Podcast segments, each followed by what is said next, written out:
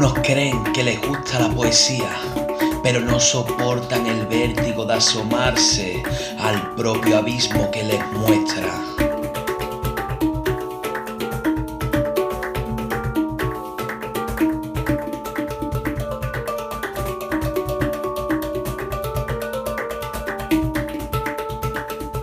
Otros aseguran que no la entienden, que no les gusta que se desangran con la puñalada de una certera estrofa.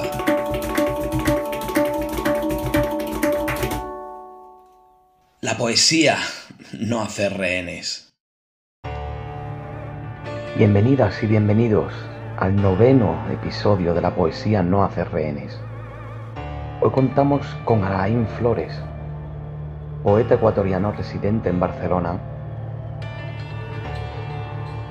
que también a través de su proyecto musical Alan y la generación decapitada es una figura imprescindible para entender el underground barcelonés.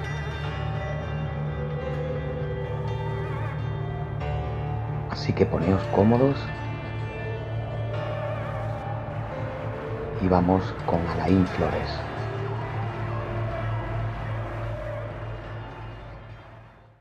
Buenas noches, Alan. Buenas noches, Manu. Un gusto poder escucharte a través de este medio en estos tiempos. ¿Cómo estás? Bien, bien, bien, bien. Eh, bien, pero no, no, dejando de lado también la, la, preocupación de toda la situación que estaba pasando. Sí. Una de las dudas que, que tenemos la, la, gente que te conocemos y que compartimos eventos culturales contigo, ¿Alan o Alain? Sí, mi nombre es Alain, pero dada la traducción que viene de, me refiero a cómo se escucha eh, el nombre, porque tiene, tiene una, un origen francés, Alain. y, y, esto ocasionaba entre Alain, Alain, Alan, pues he, he, decidido que para el mundo que muevo, para el mundo artístico, dejarlo como, como Alan. Sin embargo, tu libro lo firmas como Alain. El libro está con el, con el nombre, sí, con el nombre propio. Cuéntanos un poco sobre ti, Alan, para las personas que, que no te conozcan. Yo, yo, te llamaré Alan, que es como en el sí, día, sí, día que compartimos, eh, es como, como te interpelo. Así que, para la entrevista... es como te... me, es como me he bautizado y perfectamente es la manera en la que me reconozco como Alan. Genial, pues cuéntanos un poco sobre ti, Alan. Bueno, eh, empezamos por el final, por el medio. No sé, bueno. Alan es una persona eh, que nace en Ecuador, tiene intereses en otros sitios, he sido migrante. Uh -huh y sobre todo intereses artísticos, ¿no? Desde, desde joven empecé a interesarme por, por la música. No he sido un músico de escuela, sino de, de aprender eh, eh, por mí mismo. Uh -huh. Y eh, formé una banda de rock en Ecuador, luego me pasé a la parte de, de solista, de ser eh, cantautor, uh -huh. y cuando vine a España, mm, después de lo, lo, arduo y difícil que es instalarse en un país diferente al tuyo, pues empecé a, cuando ya me estabilicé, pues eh, otra vez a retomar la, el lado artístico, ¿no? Formando otra agrupación y dedicándome luego a escribir eh, poesía y a desarrollar más del lado de cantautor. Como bien dices, además de poeta, eres, eres músico y tienes un, un, proyecto que se llama Alan y la generación decapitada. Sí, bueno, el, el título de músico a veces eh, me queda así como le tengo mucho respeto, ¿no? Porque respeto muchísimo la profesión de, de músico para el que se dedica a músico. Yo mmm, realmente eh, me gusta componer, me gusta musicalizar, pero no sé si, ponerme el, título de, eh, de, músico. Y como bien dices, tengo un, sí, un proyecto que se llama Alan y la generación decapitada. Esto nace a partir de que después de tener eh, bandas especialmente de rock, empiezo a sentir la necesidad de, tener otras vías de, expresión y empiezo a musicalizar eh, la poesía que tenía escrita ya durante varios años. Y tengo la suerte de tropezarme aquí con, gente bastante creativa, aquí en, Barcelona, específicamente en un estudio de grabación con, con Carlos Parra, quien eh, entiende perfectamente el proyecto y empezamos a, cinco hace cinco años a, a, desarrollarlo, ¿no? Eh, se graba un disco con 15 temas eh, que fue editado en el año en el año 2018 con el nombre de Preludio para un suicidio y actualmente acabamos de terminar el segundo trabajo que precisamente en estos eh, días que de confinamiento he empezado a promocionar el primer single. Háblanos de ese nuevo trabajo, Alan. Sí, bueno, mira, este trabajo lleva por título El Final. Tiene nueve, nueve temas, que incluyo poesía y, música. Tiene la colaboración, eh, como siempre, de Carlos Parra como músico y como productor. Jordi Sabio a la batería, Julián Davino al bajo y realmente creo que es un excelente, un excelente trabajo. Eh, lo podemos encontrar en, en, todas las plataformas musicales, eh, ya sea Spotify, YouTube, en venta digital también en Amazon, es decir, en todas las plataformas digitales, pero también recomiendo eh, comprarlo en formato físico, que tengo unos pocos solo para los elegidos, así que es interesante que lo podáis conseguir a través del contacto a arroba Alan y la generación decapitada, tanto en Facebook como en Instagram. Así que un recomendado. Yo tengo la suerte de ser uno de esos pocos elegidos, ya tengo mi copia y os puedo asegurar que, que es una pasada. igual que el libro, igual que el trabajo anterior. Muchísimas gracias. Viniendo de tu parte es un cumplido muy grande, Manu. ¿La portada es del mismo autor que, hizo la de Preludio para un suicidio? No, no, no. En, este caso no. En este caso no, pero sigue la misma temática, en el sentido de que una de las artes también que me encanta a mí es la, la pintura, y ya que lo nombras, pues quisiera, quisiera remarcar también en Preludio para un suicidio, la portada es la pintura de, un maestro pintor amigo mío ecuatoriano que se llama David Santillán, lleva por nombre Infiel, y para quien lo conoce, pues es un cuerpo humano metido dentro de, un vaso con, con, agua, ¿no? Con el líquido que se quiera uno imaginar. Y cuando vi este cuadro, pues me quedé bastante estremecido y era como que se juntaba las cosas que escribo en, una imagen, ¿no? Se, resumía. Y, me encantó, me encantó para, para, este primer paso del proyecto. Y en este segundo, pues tengo también la suerte de contar con un artista mm, de aquí de, de, Barcelona, un pintor eh, hiperrealista que también ya daré en su momento los datos cuando saque su obra y realmente es, es increíble, es increíble. Entonces tiene una, una, dinámica del trabajo que, que sigue, ¿no? Una, una, secuencia y también en este caso será una, una pintura de un pintor bastante importante. ¿Por qué crees que es necesaria la poesía, Alan? La poesía es eh, necesaria simplemente porque el hecho de que eh, estamos vivos y necesitamos expresar, necesitamos eh, sacar todo lo que tenemos de una, de una manera que nos aleje de lo que la sociedad nos brinda, ¿no? Nos aleje de, ese, de ese conformismo, de esa manera de actuar todos como máquinas, ¿no?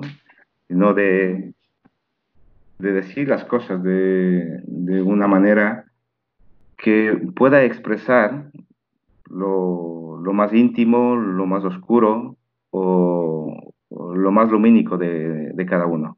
Es indispensable la poesía para saber que estamos vivos, para saber que no somos máquinas. tienes un libro publicado titulado Ebólica. ¿Por qué ese título? Ebólica es, mm, tendría que explicar un poquito, es una palabra inventada a través de, un homenaje, inspiración a, un escritor latinoamericano que, le tengo muchísima admiración, que es Julio Cortázar. Julio Cortázar utiliza eh, un lenguaje, el gíglico, que es un lenguaje para los amantes, dentro de su libro Rayuela. Entonces me interesó muchísimo esta idea, esta forma de, expresar. Es un idioma que es eh, sonoro, que te evoca en el subconsciente sensaciones. No lo puedes explicar, pero lo, entiendes. Entonces, ah, eh, como un homenaje y como, como un reto también, pues intenté escribir un, poema en gíglico, en donde en este poema contiene la, palabra ebólica, ¿no? Ebólica. Entonces era así como, como resumir una serie de sensaciones que, que tengo para construir una palabra que englobe todo esto. Yo te pediré al final que, que recites y creo que este sería un buen ejemplo recitar ebólica, pero lo dejamos para más adelante. Más adelante. Sí, sí, sí, sin ningún problema. háblanos un poco de, del libro, porque es una edición bastante inusual. Sí, bueno, el, el libro eh, para mí es eh, muy importante que la poesía eh, tenga una serie de elementos y, cuenta muchísimo la, la, estética, estética de presentación, así como, así como también la, la interpretación de, de, la misma, ¿no? Cuando una poesía tiene una interpretación, una cadencia, para decirla, una, una manera, una forma, un, sentimiento de, de, expresarla, cobra unas dimensiones. De igual manera, yo creo que en, en la, la edición física en papel tiene un papel importante.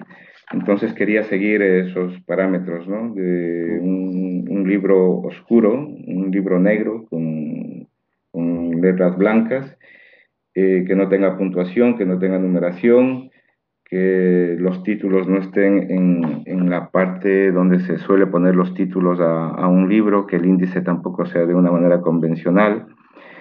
Y he tenido la suerte de, encontrar con, de encontrarme con una pequeña editorial, Los Versos Desesperados, que está en el mundo ah, actual de, de, la poesía que se vive aquí en Barcelona, eh, que lo lleva al ver, es, es un asiduo de, de, estos sitios y pude encontrarlo y comprendió perfectamente eh, lo, que, lo que yo quería logrando un trabajo excepcional, ¿no?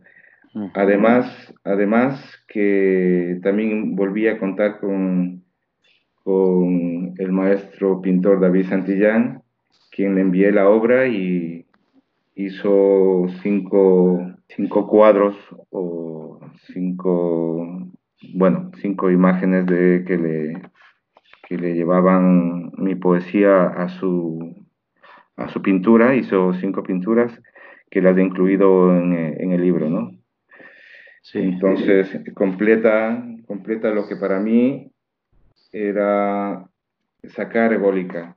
Es un libro oscuro que contiene otra parte de la, del arte que a mí me gusta, la pintura, que contiene poesía y que contiene también eh, la, la, poesía y las canciones que se han musicalizado en mis proyectos de, de música, ¿no? Entonces tiene poesía, música, pintura y la acompaña una, una estética que, que, la tenía en mi cabeza, cómo tiene que ser presentado este trabajo.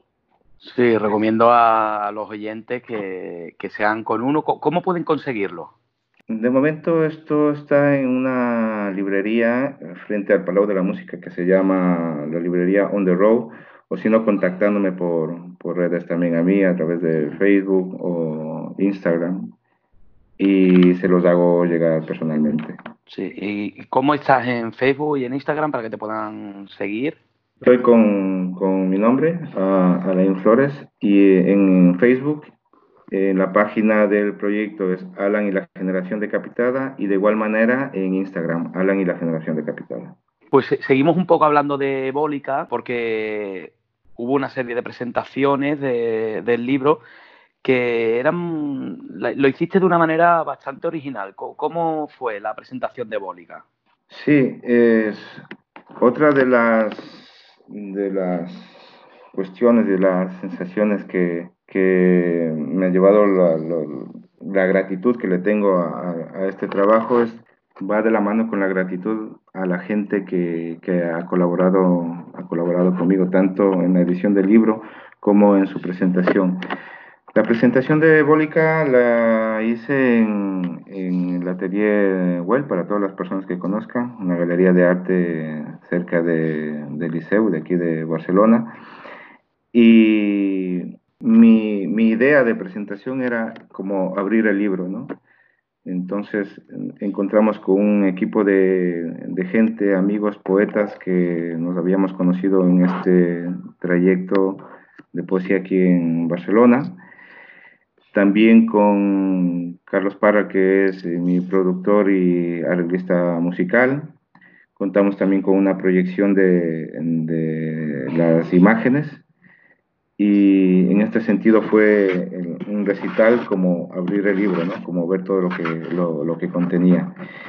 Y destaco sobremanera eso, la, la, la, colaboración, la implicación de toda la gente que fue convocada y, asistió. Así que completamente agradecido porque además de Bólica luego, luego abrió sus alas y ha volado por muchos sitios de, de, Barcelona con este equipo de, de, poetas y músicos amigos. Tenemos un e-, equipo de Bólica base y luego, y luego también ha ido añadiéndose varios poetas y, otra gente y músicos también, a los que estoy muy agradecido y orgulloso de, haberles tenido en, estas, eh, en este vuelo de, de Bólica, ¿no? en este vuelo de este pájaro negro que tengo en las manos. Sí. Eres una persona muy, muy creativa y muy inquieta culturalmente.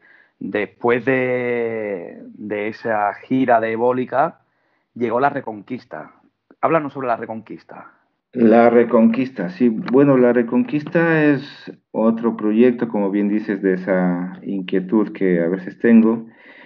Y nace a partir de que en, en todo esto, este transcurso de, poesía, de micros abiertos, de conciertos y, de, y demás eh, actividades culturales en el underground de Barcelona, vi que hay una cantidad de artistas latinoamericanos eh, muy importantes.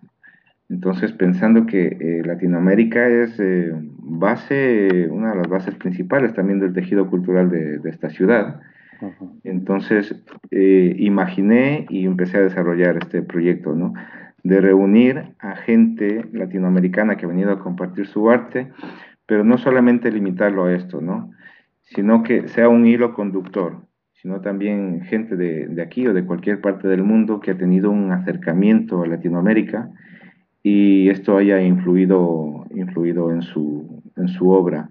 Con esto nace la Reconquista, un, evento mensual que se ha ido consolidando y que ahora se, se desarrolla en, sinestesia, sinestesia bar musical en, en y que a partir de ahí también el proyecto sigue agrandándose, ¿no? Porque todos los invitados a la Reconquista luego también eh, tienen oportunidad para hacer un, concierto individual. Es decir, si no he explicado bien antes, la Reconquista es una reunión de artistas latinoamericanos o de gente que, que aporta eh, su talento eh, con, con inspiración latinoamericana. Son varios artistas y luego también cada uno de ellos hace un concierto, una presentación propia. Ha tenido muy buena aceptación, así que espero que el proyecto continúe para adelante. Seguro que sí. Recordamos a nuestros oyentes que Sinestesia Bar Musical está en, redes sociales como Sinestesia Bar Musical y está situado en el Carré Santa Catarina 5254 de, del barrio de Sants, muy cerquita de la estación de Sants y un sitio que cualquier día de la semana que vayas encontrarás algo interesante. Así que animamos a nuestros oyentes de Barcelona que, que, acudan, que acudan porque disfrutarán bastante de, este sitio. Exactamente, exactamente, mano, sí. Y, y eso, pues, eh, continuando con, con, proyectos, con cosas, con inquietudes y seguimos, seguimos, seguimos en, una, en el camino del arte. Genial. Llegamos al momento de la pregunta jardín, Alan. Sí, dígamelo. ¿Qué ha de tener, según tu opinión, un poema para que pueda ser considerado como tal? Sí, mira, la, típica discusión de, siempre, ¿no? ¿Cuándo se considera ah, poesía o no? Eh, esto para mí realmente es bastante, bastante libre, bastante abierto pero para mí es indispensable que tenga, que tenga contenido, que tenga una cierta musicalidad, eh, que tenga eso, contenido, musicalidad, eh, intención, eh, y por lo demás, pues el, tema está abierto, ¿no? No sé. Muy bien, muy bien, pues has, salvado bien el jardín. Tú siempre con las sorpresas, sí. Sí, siempre, ya sabe que siempre hay que guardarse un, as en la manga. Pues estamos llegando al, final de la entrevista. Me gustaría muchísimo, Alan, yo que he podido disfrutarte en mil eventos poéticos, que compartieras con, nuestros oyentes uno de tus poemas. Yo considero que debería ser ebólica por todo lo que nos has explicado de, de, todo este trabajo que tiene de fondo ese poema. Sí, bueno, el, poema que contiene la palabra ebólica se llama La Bioquidia, es el primero que se encuentra en, el libro que lleva por nombre Ebólica. Y sí, por supuesto, lo recito ahora mismo. Adelante. Olisabiando sus labioquidias, emulsionaban boliserias ebólica posa sutil sus desprendículos, clavando arpucias axiomantes, eribuyendo en tordanzantes levitacias, provocando dolicordios, cayendo en vórtices quejumbrosos de furundas marápulas. Pues Alan, brutal la bioquidia y, me he quedado con ganas de más, así que, te pediría que por favor hicieras Contemplación de la Belleza, que para mí es un poema que es un oxímoron en sí mismo, porque nos habla de, la muerte, del dolor, pero con un mensaje positivo, porque al fin, bueno, bueno, no digo nada más, que lo oigan nuestros oyentes y que, que ellos saquen sus conclusiones. Gracias. Desde que me enteré que voy a morir, camino sin descanso sobre las dunas que se deshacen en la cintura de un reloj de arena. Pero también me tomo todo el tiempo para la contemplación de las mismas, su efímera belleza. Desde que me enteré que mi muerte es inminente, me he detenido a contemplar la belleza en el misterio de la podredumbre en el triste y doloroso florecer del cerezo, en la hermosa mirada de los ajolotes. Desde que me enteré que voy a morir, me he detenido a escuchar el horror en el trino de los pájaros, la ternura en el aullido del lobo, y puedo sentir dulces heridas con el delicado canto puñal de un violín. Desde que me enteré que mi muerte es inminente, me dejo fascinar por las habitaciones de moteles baratos, sobre todo al marcharme, su romántico desorden. Me dejo fascinar por la orfebrería del tiempo en las paredes derruidas de los barrios antiguos, la maraña de cables, los cordeles llenos de ropa vieja en los balcones, la anarquía de la hierba que crece en el asfalto o en cualquier recodo de cemento. Desde que me enteré que voy a morir mañana, no dejo de vivir intensamente y sentir hoy. Entenderéis, queridos oyentes, porque Alan es uno de mis poetas preferidos. Muchísimas gracias, Alan, por, compartir tanta belleza entre, entre tanta oscuridad. que la, oscuridad también puede ser bella y nos puede enseñar mucho también. Efectivamente, Manu, esa es la, esa es la intención, ¿no? Saber que, que somos complementarios, ¿no? No habría luz sin oscuridad y precisamente escribir sobre esto lo que quiere dejar es que hay claridad después de, una, de un lado oscuro, ¿no? Pues muchísimas gracias, Alan, por, por esta entrevista tan, tan maravillosa y por tus versos. Muchísimas gracias. Gracias a ti, gracias por tomarme en cuenta, gracias por la invitación y a ver si nos podemos en cualquier momento dar un abrazo y, continuar con algún proyecto que tenemos entre manos y con más cositas que nos dan vida. Perfecto, que así sea. Un fuerte abrazo, Manu. Un fuerte abrazo y hasta la próxima. Hasta la próxima, gracias.